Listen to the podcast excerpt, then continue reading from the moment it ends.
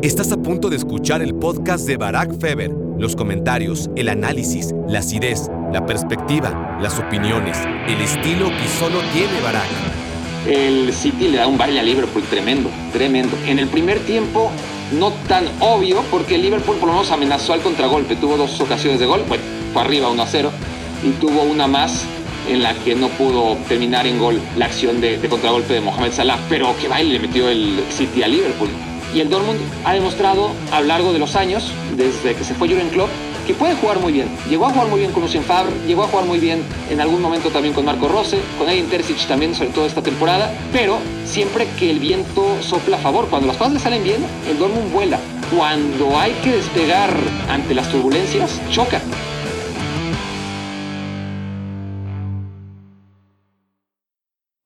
Hola, hola, hola, primates y primatas, bienvenidos a Me Quiero Volver Chango. Gracias por hacerme su cómplice para matar el tiempo. Literalmente no tengo tiempo para matar hoy al susodicho. Vaya paradoja, no tengo tiempo para matar el tiempo. Ha sido una semana bastante complicada y claro, estoy ahora mismo en un horario totalmente insólito grabando este podcast. Es domingo, son casi las 11 de la mañana Está jugando el Real Madrid.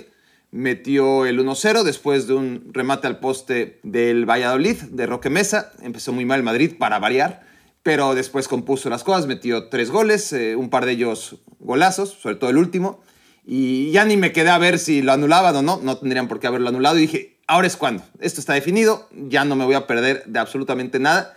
Y tengo que grabar ahora o nunca, ¿no? Porque ya me había retrasado mucho con el podcast, con mi compromiso pero ya se viene el Newcastle contra el Manchester United y ni hablar del Napoli-Milan, así que lo tengo que sacar y cumplir con los caprichos de, la mitad de ustedes, porque en este mundo tan polarizado, tristemente también el me quiero volver changuismo está muy dividido entre aquellos que me piden podcast, no solamente semanal, sino dos veces a la semana, y aquellos que me piden dormir. No puedo satisfacer a todos. o duermo o hago podcasts. Ha sido una semana que además he ido adelantando videos para la próxima semana porque no podemos matar al canal de YouTube. Por cierto, los invito, como las últimas tres semanas, a unirse a todas las redes sociales, a apoyar este proyecto. Por ahora, la mejor manera que pueden hacerlo es simplemente siguiendo a Barack Feber en todas las redes. Ni siquiera se tienen que esforzar demasiado. Abajito está el link que los va a conducir a todas ellas. Pero bueno, esta semana, como me voy de vacaciones la próxima semana, entonces tengo que adelantar. Los youtubers no descansan, dicen. Eh, bola de huevones. Pero en realidad sí, el tema es que para que se sigan publicando videos y, no cerrar el canal mientras yo estoy de vacaciones, pues tengo que, hacer un par de videos, el del día y, y, el de la siguiente semana, ¿no? Y eso me ha tenido muy ajetreado y, esa es la excusa de esta vez por la cual tardé ocho días en volver a Me Quiero Volver Chango, pero no, no está abandonado, ni mucho menos. Está más vivo que nunca gracias a ustedes, que gracias a su escucha a través del servidor de su preferencia en podcast o a través de YouTube, siguen haciendo de este podcast uno de los más escuchados y vistos en materia futbolística y estoy muy agradecido por ello.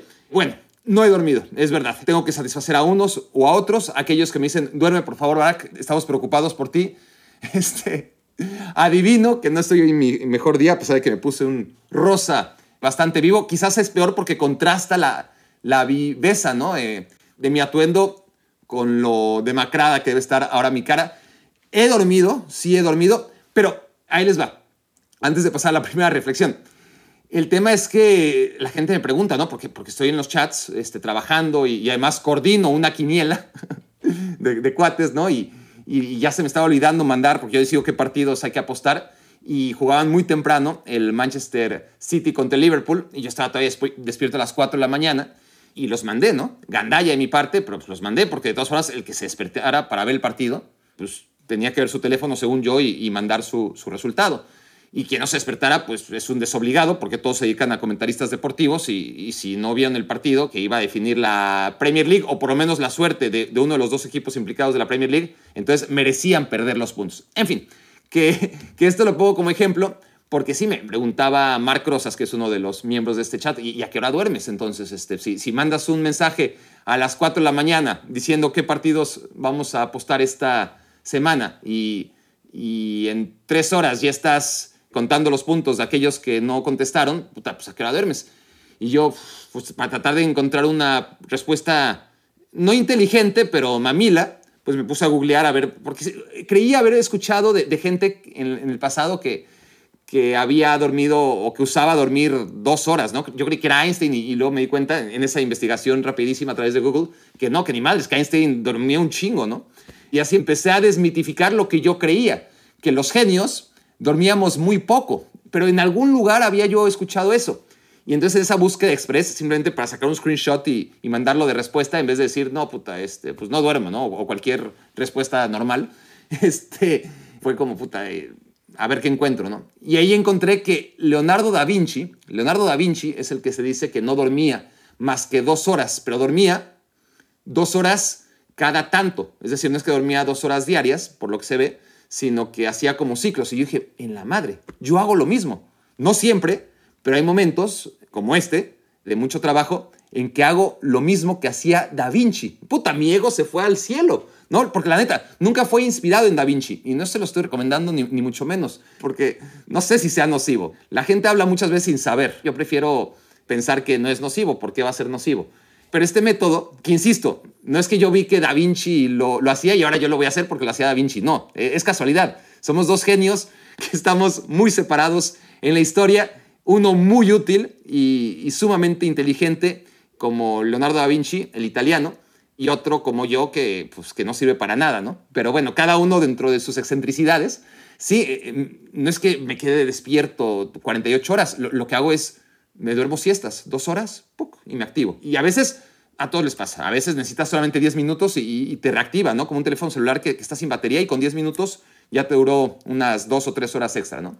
Así funcionamos todos, eh, no, no, no creo ser especial en ese sentido, pero de repente sí entro en esta dinámica en la que duermo dos horas y estoy despierto seis, siete, me duermo otras dos horitas, me vuelvo a despertar y, así ando, así ando. Así que solamente quería compartirles esto, este, todo para justificar por qué me aparezco hasta ahora, pero también este, tenemos que darle prisa, porque hay más partidos que ver y hay más videos que grabar y tengo un trabajo, por si fuera poco, y hay que atenderlo. De hecho, supongo que muy pronto tendré que bañarme y vestirme para hablar un poquito del, del partido del Real Madrid, que vi los primeros 30 minutos y confío, confío, confío que, que no pase nada en los siguientes 60 minutos, una vez que el Real Madrid le está ganando 3-0 cómodamente al Valladolid.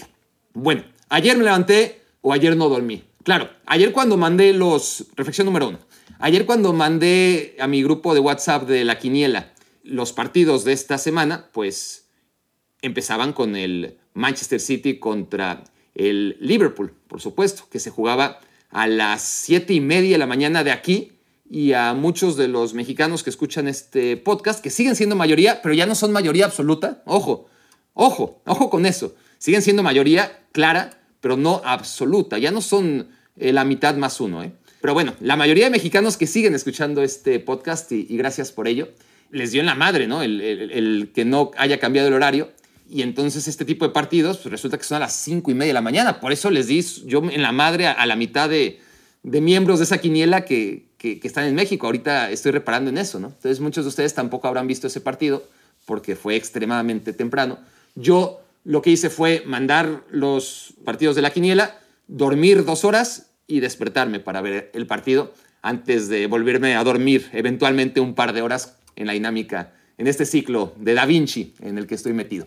El asunto es que el City le da un baile a Liverpool tremendo, tremendo. En el primer tiempo no tan obvio, porque Liverpool por lo menos amenazó al contragolpe, tuvo dos ocasiones de gol, bueno, fue arriba 1 a 0, y tuvo una más en la que no pudo terminar en gol la acción de, contragolpe de Mohamed Salah. Pero qué baile le metió el City a Liverpool, ¿no? doloroso porque nuestros tiempos, los últimos años, antes de, de que el Napoli y el Arsenal, más el Napoli, pero también el Arsenal, vinieran a, iluminar esta temporada 2022-2023, cada quien por su cuenta. También el Benfica, pero es otra historia, ¿no?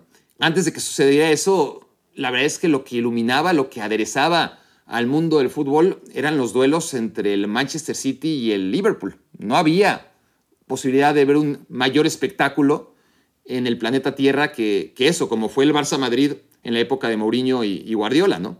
Y también se acabó, duró bastante, ¿no? Son ciclos y, y, está claro que Liverpool ya no aguantó esa dinámica que sí mantiene el Manchester City. Para Liverpool es más difícil, lo he hablado muchas veces, pero aún teniendo un presupuesto que ya quisiera la gran mayoría de equipos en Inglaterra y en el mundo, pues es un equipo que no gasta tanto y que además eventualmente suele perder a varias de sus figuras.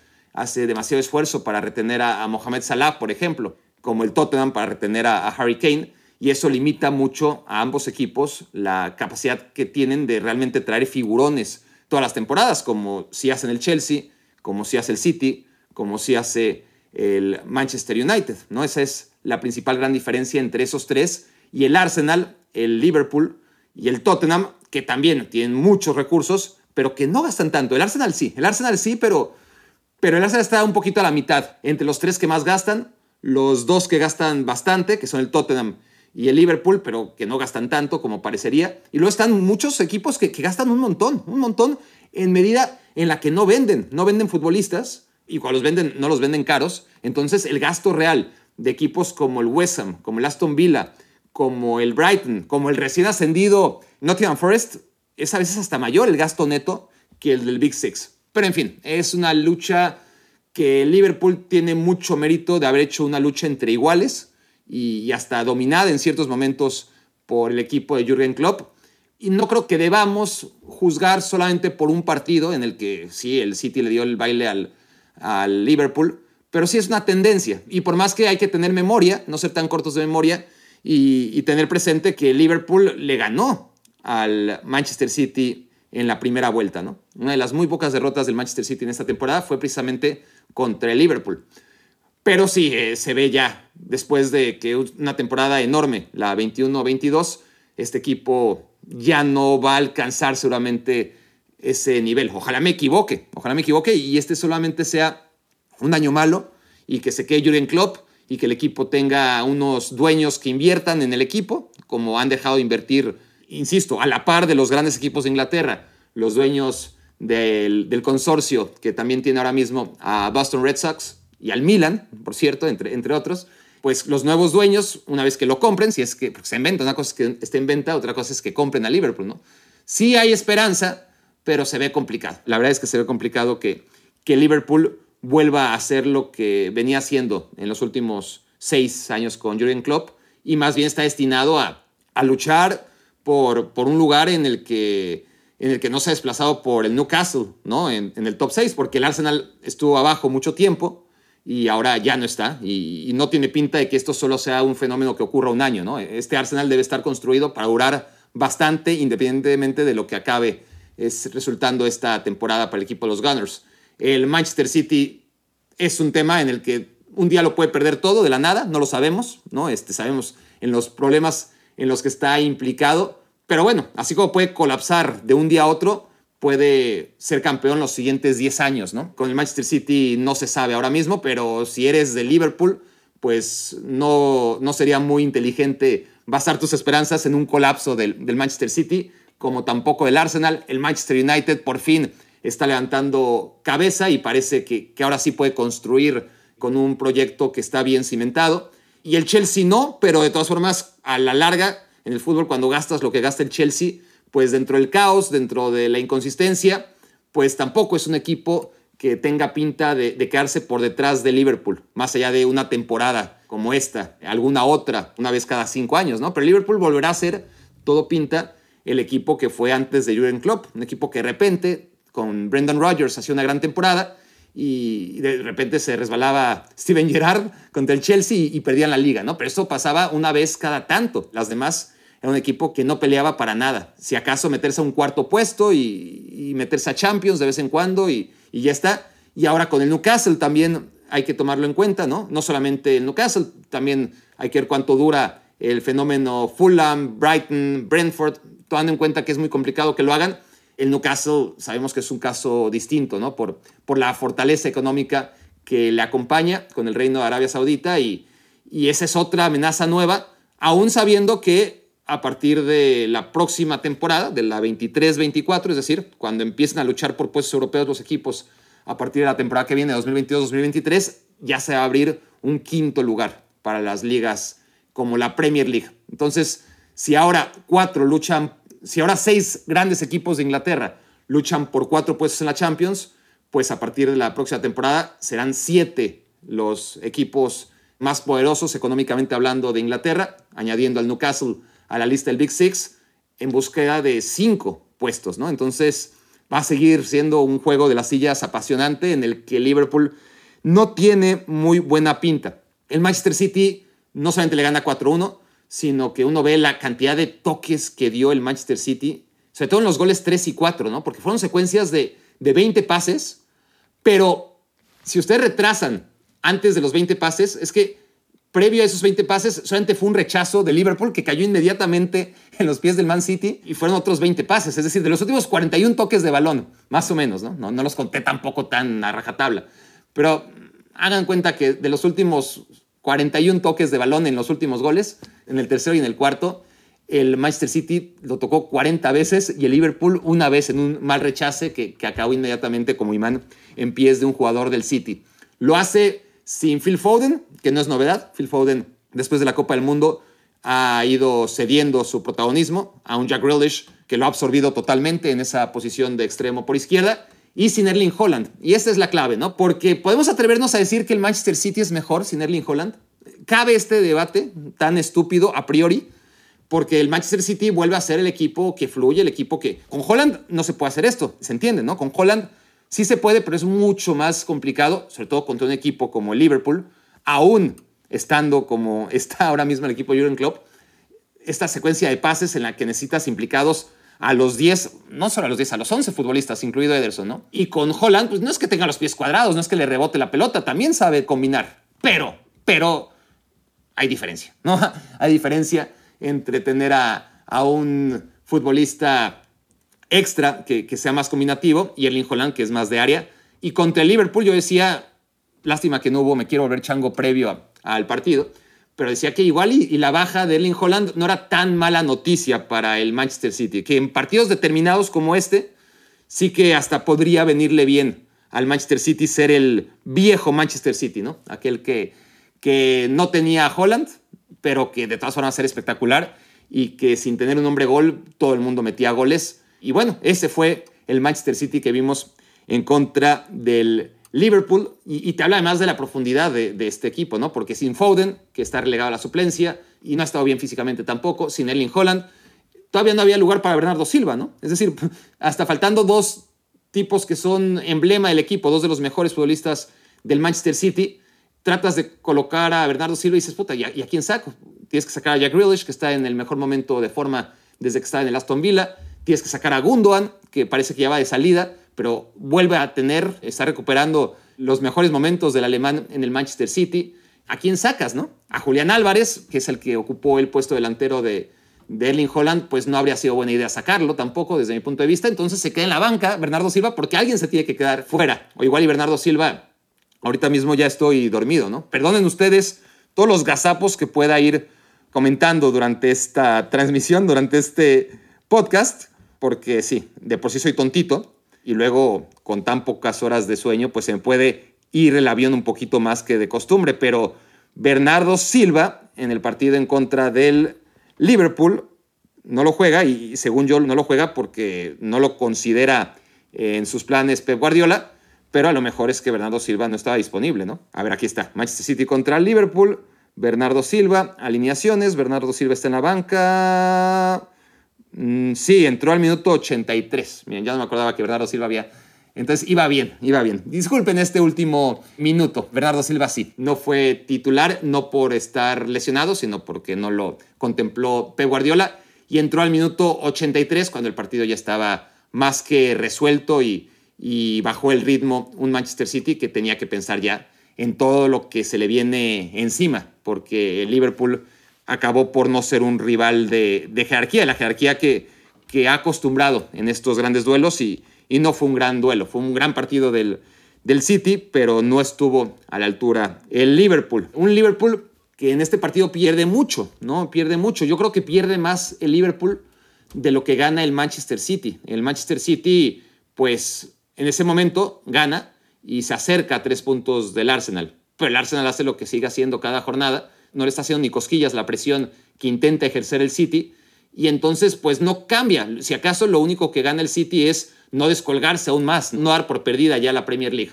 El Liverpool sí que habiendo más margen de error, porque una cosa es perseguir el primer lugar, ¿no? Porque si estás a, a cinco o a ocho puntos del primer lugar, es mucho más complicado porque dependes no solamente de ti, sino el descalabro de, de uno. Y de ese uno que es muy bueno, porque por algo está en primer lugar. Entonces, no es lo mismo estar a cinco puntos del primer lugar que estar a cinco puntos del cuarto, ¿verdad? ¿Por qué? Porque cuando persigues al número uno, para empezar, el número uno es mejor que el número cuatro. Y por lo tanto, es mucho menos propenso a perder puntos.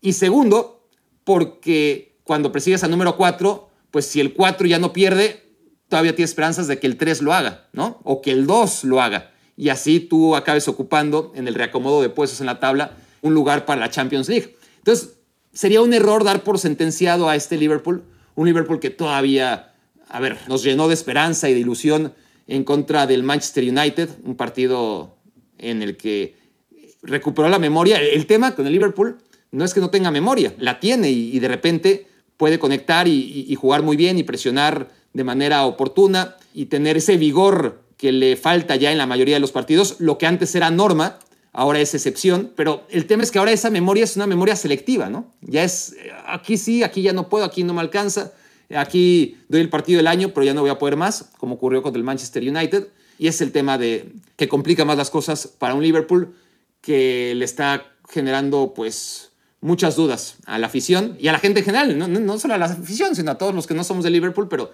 pero que insisto, que nos alegraba ver a este equipo. Salah no es lo que era, ha tenido altibajos, sigue siendo un futbolista sensacional. Firmino, evidentemente, ya pasó su, su mejor etapa. Mane se fue al Bayern Múnich. Llegan Gakpo y Darwin Núñez. Eh, sería muy duro juzgarlos ahora mismo, pero, pero hay una gran diferencia. Luis Díaz, que, que llegó muy bien, pero muy bien la temporada pasada, pues lesionado. Diego Jota no tiene pinta de dar mucho más de lo que está dando, más allá de, estar recuperando también de una lesión grave. Y el medio campo, ni hablar, ya parece urgente un recambio. Elliot ilusiona, pero no está en el contexto ideal. Son menos los partidos brillantes de Elliot que los mediocres, que son los más. No está bien protegido por un Fabiño y por un Henderson, que también ya son futbolistas de, de chispazos, pero no consistentes. Thiago se la pasa lesionado. Y dentro de todo esto, más allá del nivel de Van Dyke, que, también deja que desear, lo más alarmante es lo de Trent Alexander Arnold.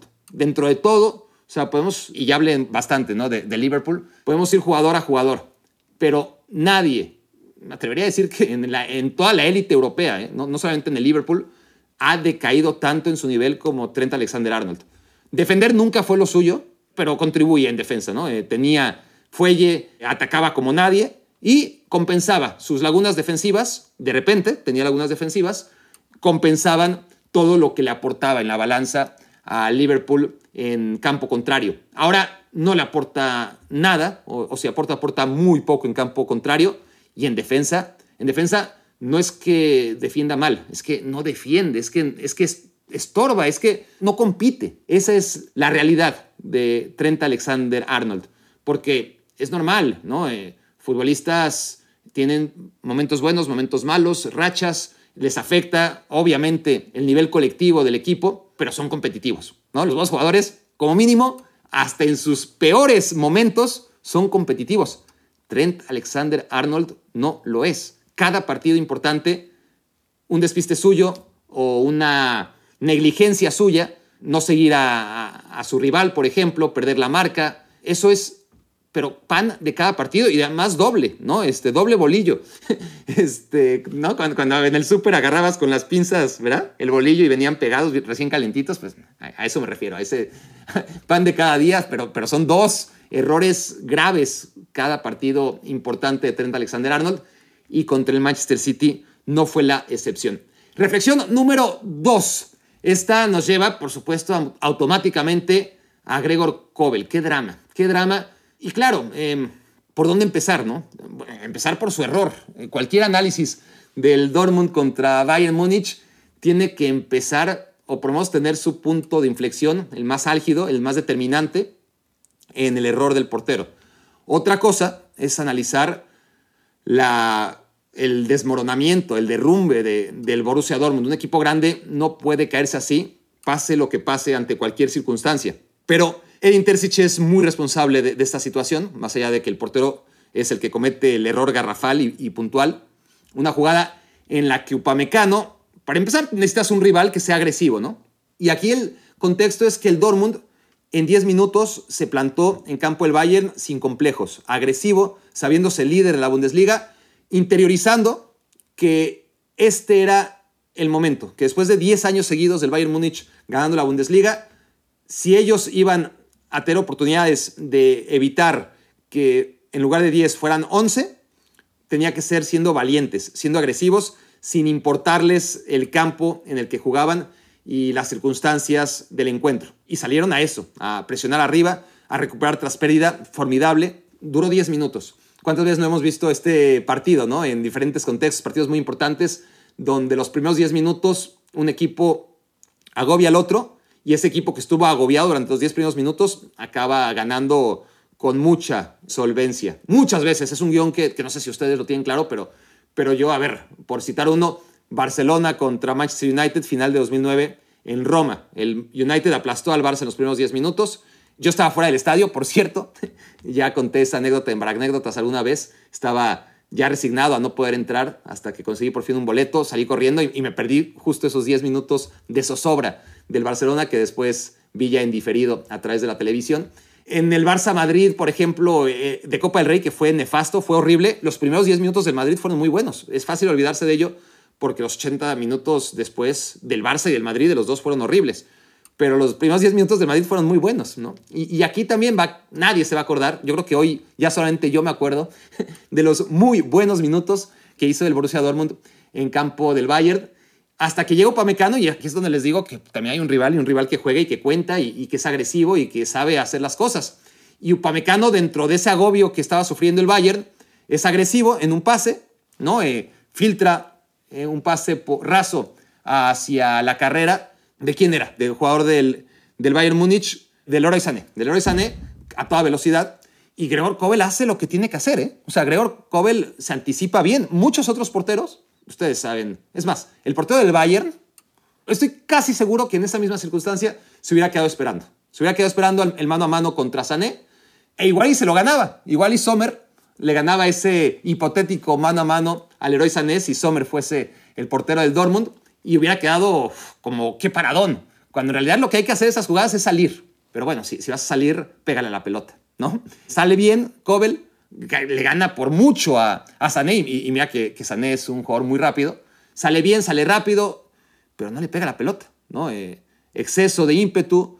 Y cuando digo que es culpa de Terzic, es que Gregor Kobel, obviamente, a ver, podemos juzgar a los entrenadores y, es un ejercicio casi desleal, porque quien está ahí, quien comparte eh, el tiempo de trabajo cada día con el futbolista y con el ser humano, con sus circunstancias, es el entrenador y no nosotros. Nosotros, si acaso, lo que vemos es lo que pasa en los partidos de fútbol y, y a veces hasta lo vemos mal, ¿no? Ni siquiera lo analizamos bien. Esa pequeña muestra de toda la realidad de un equipo, ¿no? De toda la convivencia que se da desde que llegan los jugadores al, entrenamiento a desayunar, al gimnasio, a entrenar y, en el día a día y la charla y, sobre todo el entrenamiento. ¿no? Edin Terzic sí que tiene esta información, a diferencia nuestra, que solamente vemos al Borussia Dortmund y en este caso a Kobel cada partido. Y para mí Kobel no tenía ningún problema. No estaba siendo espectacular, no estaba siendo un factor decisivo necesariamente en, en los éxitos del Borussia Dortmund, pero para nada, desde mi punto de vista, era un portero que restara, como si restaba Roman Burki, desde mi punto de vista, ¿no? Durante muchos años Roman Burki le restó más de lo que le sumó al Borussia Dortmund. Yo no veía eso en Kobel. Sin embargo, Intercic lo relegó a la suplencia, no una, dos veces. Y cuando digo dos veces, no me refiero a que lo mandó a la banca dos partidos, sino que en la primera etapa de la temporada lo mandó a la banca un par de partidos y, puso a, a Mayer, que no es ningún jovencito, y no, no, este, no, no lo hizo bien, no lo hizo bien. Y tuvo que regresar a Kobel en la portería, porque Mayer no está a la altura, no, no, es un portero suplente fiable como para, como para apostar por él.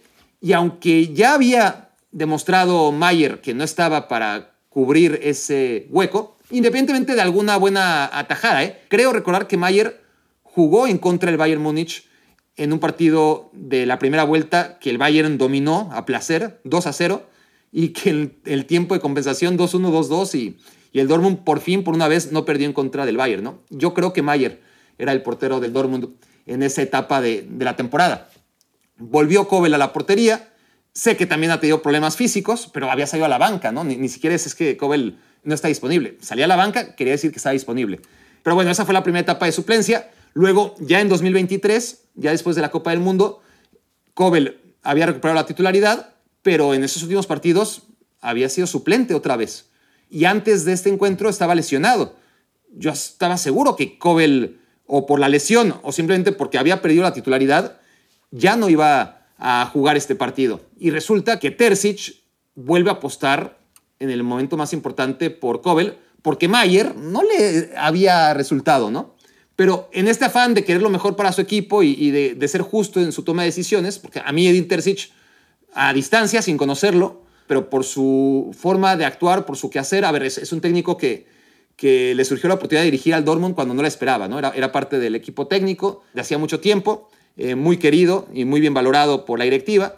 Y cuando se destituye a Lucian Faber hace tres o cuatro temporadas, hace tres, Edin Terzic toma el mando y el equipo que estaba totalmente perdido, que no tenía ninguna esperanza de acabar entre los cuatro primeros, que estaba como está el Liverpool ahora, ¿no? Este, prácticamente desahuciado, le descartábamos cualquier posibilidad, por eso hay que tener memoria, hay que saber que a veces cuando peleas la punta y hay una distancia importante, ya dijimos, muchas veces es insalvable, pero cuando parecen muchos puntos y pocas jornadas, pero a lo que persigues es a un cuarto lugar, todavía tienes oportunidades.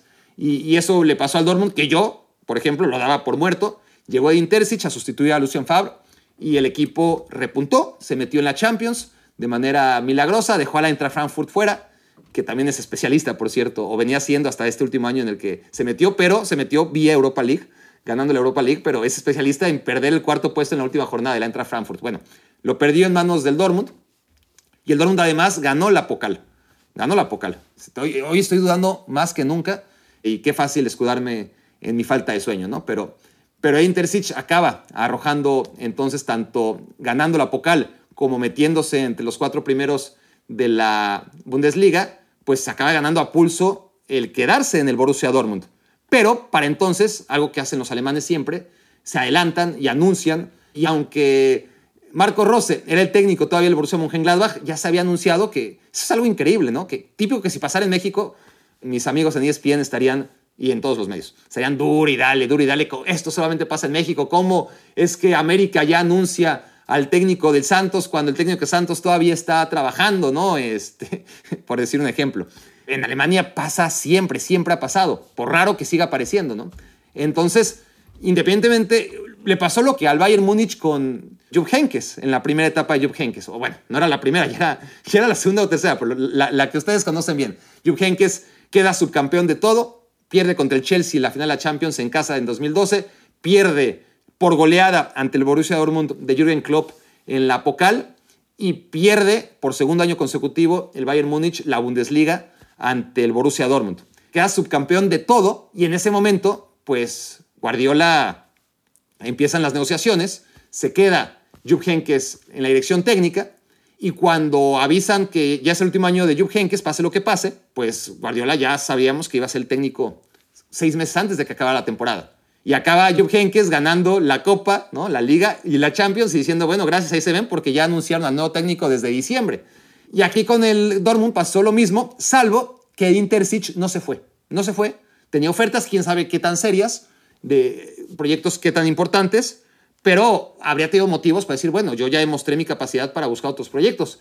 Y se quedó. Y parecía que podía haber un cruce de intereses, ¿no? Y, obviamente yo no estoy aquí, nunca estuve en las oficinas del Dortmund. Y si hubiera estado, no hablo alemán como para saber qué estaba pasando a mi alrededor. Pero no da la. O sea, obviamente era como, Terzic se va a quedar como directivo, parte del cuerpo técnico, pero sin trabajar directamente con Marco Rose. Marco Rose llega y, y va a tener que convivir con el que era el técnico anterior y que además arrojó muy buenos resultados y iba a ser una relación muy rara, ¿no? Y por lo que se ve, no. Eh, fue un hombre de club y más allá de que hay gente que guarda las apariencias muy bien, pues cuando ha ido a saludar como técnico del Dortmund a Marco Rose, que ahora es el técnico del Arbe Leipzig, pues se ve buena onda genuina, ¿no? Por lo menos así yo lo identifico. El tema es que Edin Terzic, todo esto que les acabo de decir, es para argumentar por qué a mí Edin Terzic me ha dado siempre la, la pinta de ser un buen tipo. Eso quiere decir que yo crea que está capacitado para dirigir al Borussia Dortmund. Y ya tiene muy buenos resultados, como ya dije, ¿no? Cuando tuvo que apagar el fuego, vaya que lo hizo bien.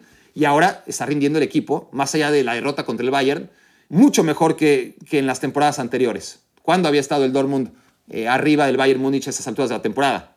Nunca, desde Jürgen Klopp, ¿no? Entonces, sí ha tenido buenos resultados, sí ha hecho jugar bien a su equipo por momentos, pero hay toma de decisiones en las que se ve que Intercic para mí no, no está para un equipo que aspire a lo que aspira el Borussia Dortmund, ¿no? El tema con las aspiraciones del Borussia Dortmund, y, ya para acabar con el tema de Intercic, es que le quita la, confianza a, a, Kobel, ¿no? Porque ahí es donde quería cerrar el, círculo, si me permiten, ¿no? Cuando un portero, porque, la, la, confianza de todos, hay gente que es de hierro, ¿no? Sobre todo los futbolistas profesionales. Pero aún así, los futbolistas profesionales, con toda la piel gruesa que tienen la mayoría de ellos, sobre todo en los grandes clubes, son frágiles, son humanos, la mayoría de ellos. Y los porteros, los que más, son muy propensos a desestabilizarse emocionalmente.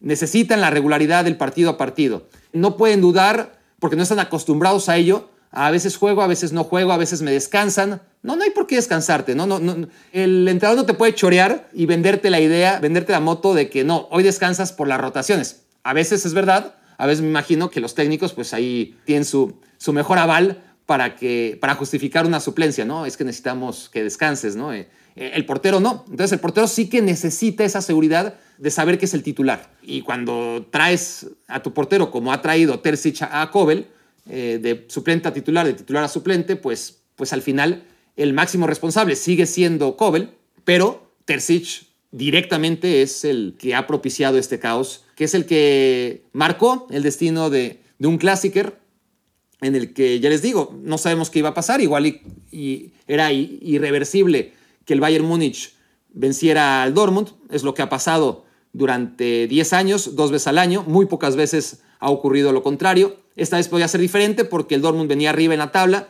porque al Bayern no lo conocíamos, era un equipo que nacía en el Allianz Arena en contra del Borussia Dortmund, con un nuevo técnico, con un nuevo proyecto en Thomas Tuchel, y ahí, más allá de la de que el equipo venía bien, eso ya lo hablé en la última edición de Me Quiero Volver Chango, sobre la institución de Julian Nagelsmann, el equipo no venía mal y además viene a, dirigirlos un crack, un muy buen entrenador, de los que además no necesitan tiempo, lo ha demostrado, ¿no? Ese, ese choro mareador de, de la aclimatación y, la adaptación, ¿no? En el Chelsea demostró que lo, bien que se puede trabajar en tiempo récord. Y cuando tienes las herramientas que tienes el Bayern, pues por favor, ¿no?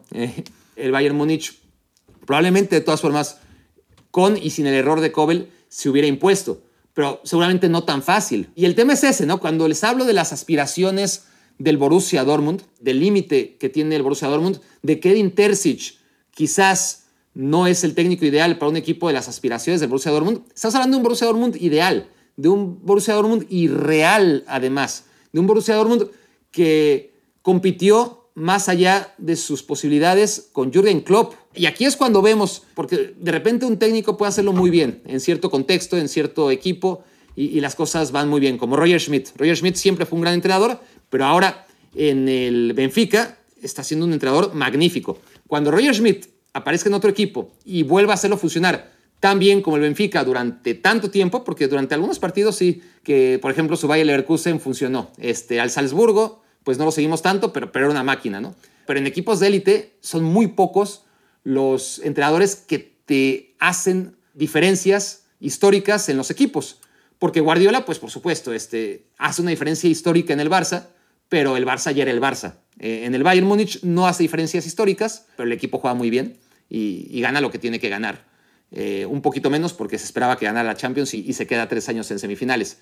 Y en el Manchester City, pues gana lo que nunca había ganado este equipo, pero ya había ganado dos veces la, Premier League. Tampoco fue algo nuevo, ¿no? Para el Manchester City ganarla. Ya la había ganado eh, con Mancini, eh, con aquel gol de, Sergio Agüero. Y con Pellegrini también la había ganado, ¿no? Hoy, estoy con tantas dudas, de verdad es que entre la falta de sueño y la edad ya me está cobrando factura. Pero el Manchester City fue con Pellegrini campeón, sí. Eh, estoy dudando porque, porque no quiero cajetearla y ya van dos veces que dudo de mí mismo. Y sí, así como Bernardo Silva salió a la banca en el partido de ayer, en 2014 el Manchester City fue campeón con el ingeniero Pellegrini, como había sido campeón antes con Roberto Mancini. El asunto con, con, el Manchester City es que había ganado entonces ya esos dos títulos y que Guardiola sí que los lleva a otro nivel. Pero es muy difícil encontrar técnicos con esa trayectoria en la que Liverpool era un equipo grande de todas formas y el Borussia Dortmund también. ¿no? El Dortmund ganó la Copa de Europa y no la ganó con Klopp. Y el Liverpool, de las seis que lleva, solamente una la ganó con Klopp. Pero lo que analizaba con el Liverpool, ¿no? los años previos a Jürgen Klopp y los años previos del Dortmund a Jürgen Klopp, el antes y el después, pues es obvio, ¿no? Que, que, que Jürgen Klopp hizo competir a dos equipos y a dos generaciones de futbolistas que supo él, pues, primero seleccionar, ¿no? Porque a muchos de los jugadores del Dortmund y del Liverpool él, mismo los trajo. Pues después consentir e impulsar a ser mejores jugadores de lo que eran antes de, estar en sus manos. Entonces el Dortmund necesitaría un técnico así, pero ¿cuántos hay de esos, no? ¿Cuántos hay de esos para competir con el Bayern Múnich? Con el Bayern Múnich todos los años lo que hace es reforzarse. Hasta el año en el que pida Lewandowski se refuerza, ¿no? Porque acaba incorporando a futbolistas que lo hacen más fuerte en todas sus líneas. El Dortmund, por el contrario, cada año se tiene que desprender de su figura, irremediablemente. ¿Por qué? Pues porque el Bayern Múnich vende, por más que compite el Dortmund contra el, Bayern en la cancha, pues a final de cuentas, por solo ser el Bayern Múnich, vende en concepto de marca y de publicidad, ¿no? de Adidas y de Telecom, el doble de lo que vende el, el Dortmund. Ya no hablemos de derechos de transmisión. Pero ¿cómo hace el Dortmund entonces para equilibrar sus cuentas? Para tratar de competir cuando ingresa, solamente por llamarse Dortmund, en lugar de Bayern Múnich, ya ingresa la mitad. Pues tiene que vender jugadores. Lo que no hace el Bayern, ¿no? Si el Bayern tuviera estos resultados, que, que tiene mucho mérito, ¿eh? estar camino a la undécima Bundesliga, miren lo que es el Paris Saint Germain. No solamente es con dinero, no solamente es robando en la liga y, y, y teniendo tú solito, como ocurre con el Paris Saint Germain y con el Bayern Múnich, vendiendo más camisetas, porque el Paris, el Paris Saint Germain y el Bayern Múnich venden en el mundo más camisetas, muchas más camisetas ellos solitos, que los otros 17 equipos de, de la Liga y de la Bundesliga juntos, ¿no? Pero eso, esa capacidad económica que tienen por encima del resto, no le ha garantizado al Paris Saint Germain ganar todos los años. Casi todos los años, sí, pero ahí quedó el Mónaco del 2017, ahí quedó el Lille de 2020 y no hay en Alemania algo parecido. Y no porque no haya equipos como el Lille o como el Mónaco, claro que los ha habido, pero el Bayern ha marcado un nivel de excelencia que tiene mucho mérito. Pero aún así, es decir, si este Bayern hubiera tenido que reingeniarse, no sé, vendiendo un año a Neuer y al año siguiente a Goretzka y el año que viene a Kimmich y luego en cuanto Musiala resulta que es un crack, lo vendes, porque no duden que Jude Bellingham se va a ir del, del Borussia Dortmund. Ahí está la gran diferencia. Esa es la gran diferencia. Eh, se fue Lewandowski y se fue Holland. Ok, fue algo extraordinario. No suele ocurrir, pero el Bayern Múnich perdió a su goleador, que ya de todas formas decidió perderlo. ¿no? Eh, ya había cumplido su ciclo Lewandowski. Habría sido todavía muy útil. Es mejor jugador todavía que Chupomoting. Pero el Bayern Múnich sabía que, que si se iba a ir el jugador, si iba a quedar en descontento, no, no valía la pena. ¿no? Entonces el Bayern Múnich eh, lo que hace es prescindir de Lewandowski y hacerse más fuerte en, en todas sus líneas, ¿no? Empezando por la línea defensiva con Matthijs de Ligt y en general trayendo futbolistas que al final no ha usado mucho, ¿no? Como Sadio Mané, como Ryan Gravenberg, en el lateral Masraoui, en la segunda vuelta también Joao Cancelo, en fin, este, ha, hecho incorporaciones muy interesantes a pesar de que no hay lugar para todos en el once inicial en este Bayern Múnich que sí está eh, gastando todos los años para ser mejor, a diferencia del Borussia Dortmund. Entonces, este año, por ejemplo, la gran figura del, del Bayern Múnich, dentro de todos, pues es Jamal Musiala. No muy... Y, es debatible, ¿no? Habrá quien diga, no, no, este Kimmich, no, Goretzka, eh, hay muchos. En el Dortmund, no. Más allá que Julian Brandt ha tenido una gran temporada, es ineludible concluir que Jude Bellingham es el mejor jugador del Dortmund. Entonces, admitiendo que los dos son los grandes, los futbolistas más cotizados de un equipo y otro, no hay duda que Musiala se va a quedar en el Bayern Múnich Y no hay duda que Jude Bellingham se va a ir del Borussia Dortmund tarde o temprano y lo más probable es que muy, muy temprano. Y así exigirle a un equipo que compita es muy difícil. Entonces, sí podemos quejarnos, sí podemos desilusionarnos, sí se vale decir, puta, es que es la misma historia siempre con el Dortmund, parece que ahora sí, y, nos ilusionamos mucho con este del Klassiker, y además hubo una fecha FIFA de por medio, entonces fue dos semanas de anticiparlo, y resulta que fue la misma mierda de siempre, ¿no? Pero un equipo no se debería caer por un error, ¿no? Como el de Kobel. Es muy duro de todas formas en ese contexto, hay que, hay que ver, o sea, el Dortmund por fin llega un partido después de 10 años contra el rival arriba de él. Tiene un ritmo de juego y una confianza en la que esos primeros 10 minutos se planta en campo contrario y anda muy bien. Y de repente te meten ese gol. ¿Qué gol? O sea, ya un gol así, eh, en un contexto de partido así, cualquiera que sea, te puede matar. ¿No? Te mata un, error así. Ahora, agrégale el contexto de que estabas siendo mejor que el rival, que estás en campo del Bayern, que es el Bayern, ¿no? Que parece redundante, pero no necesariamente todo se va añadiendo, ¿no? A este derrumbe inmediato que sufrió el Dortmund a partir de un solo gol. Y además toda la experiencia, ¿no?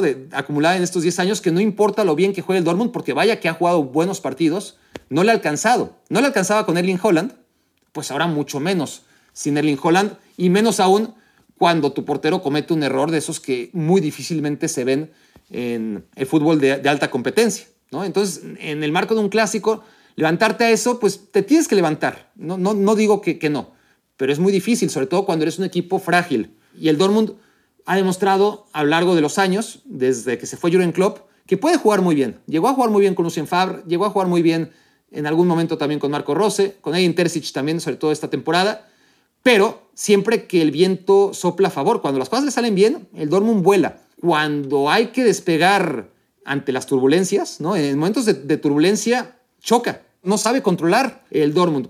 ¿Por qué? Porque es un equipo joven, a pesar de tener a, futbolistas veteranos, sigue siendo un equipo joven y, cada vez que, que, un futbolista eh, destaca, siendo muy joven, en lugar de quedarse en el equipo para poder madurar y dejar de cometer los errores que, solamente te da la experiencia, pues no, maduran en otro equipo, ¿no? Y, y Holland madura en el City, Dembélé madura en el Barcelona, por citar solamente un par de, de los últimos ejemplos, pero podríamos irnos mucho más atrás en el tiempo, cada figura del, del Borussia Dortmund. Entonces, sí es un equipo muy frágil mentalmente, siempre lo ha sido, y los equipos grandes, antes que nada, se destacan por saber ganar en la adversidad, ¿no? Y, y eso es lo que yo comento y seguiré comentando seguramente, y, y ojalá sea solamente una hipótesis que podamos comprobar es errónea, pero con el Napoli. Al Napoli, que está por jugar contra el Milan, por cierto, ya se me hace tarde, al Napoli no lo hemos visto en la adversidad todo le sale bien, se encarga de que todo le salga bien, pero un día le va a salir mal, sobre todo en la Champions, donde las cosas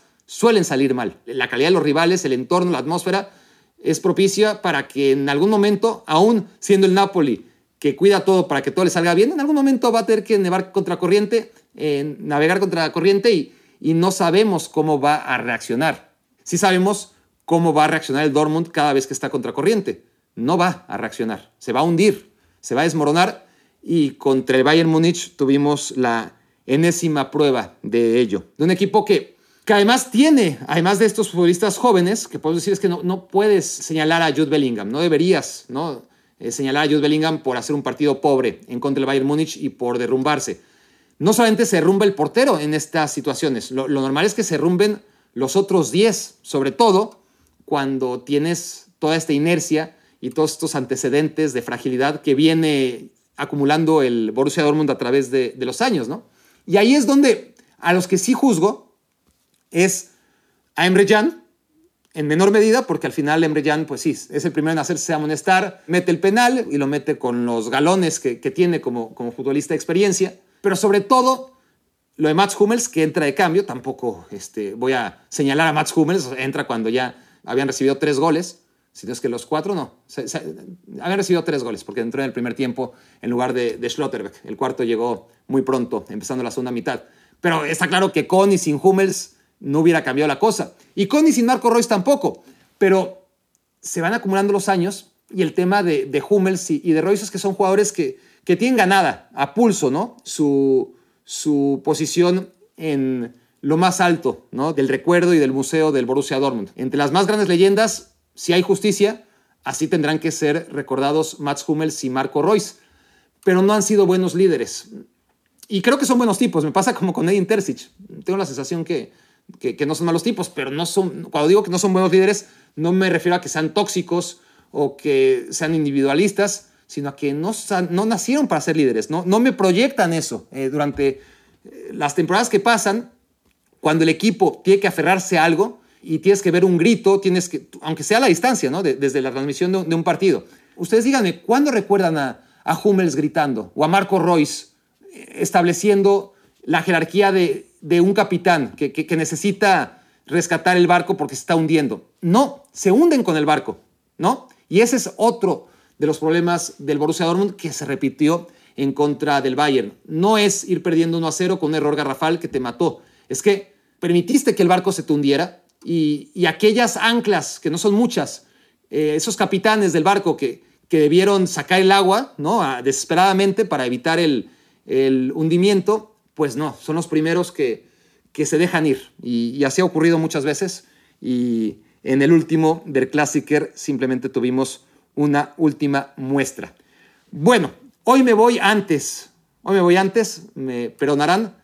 Lo voy a dejar en dos largas reflexiones. Normalmente son cuatro, lo saben, pero por todas las circunstancias de las que ya les hablé, pues tomen ustedes descanso de mi mitad de reflexiones y espero verlos antes de mis vacaciones. No me comprometo a nada, pero espero pagarles las dos reflexiones que les debo muy, pero muy pronto. Muchas gracias. Esto fue Me Quiero Volver Chango. Gracias por haberme hecho su cómplice para matar el tiempo. Escuchaste el podcast de Barack Feber. Toda la información de los deportes con un toque de Barack.